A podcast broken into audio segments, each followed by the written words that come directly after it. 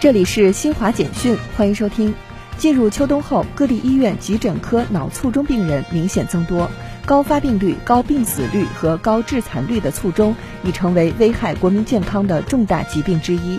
十月二十九号是世界卒中日，专家表示，除了提前筛查发现卒中高危因素外，对于发生过卒中的患者来说，卒中后居家康复护理也是防治工作中的重要环节。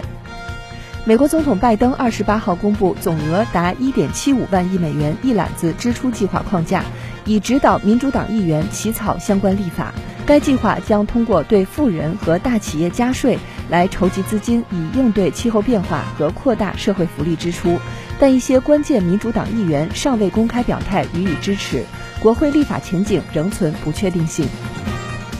美国社交平台脸书首席执行官马克扎克伯格二十八号宣布，脸书公司更名为元，公司未来将以元宇宙相关业务优先。目前，公司旗下的应用程序和技术将被整合到新公司品牌下。不过，社交媒体平台脸书等仍保留原名称。以上由新华社记者为您报道。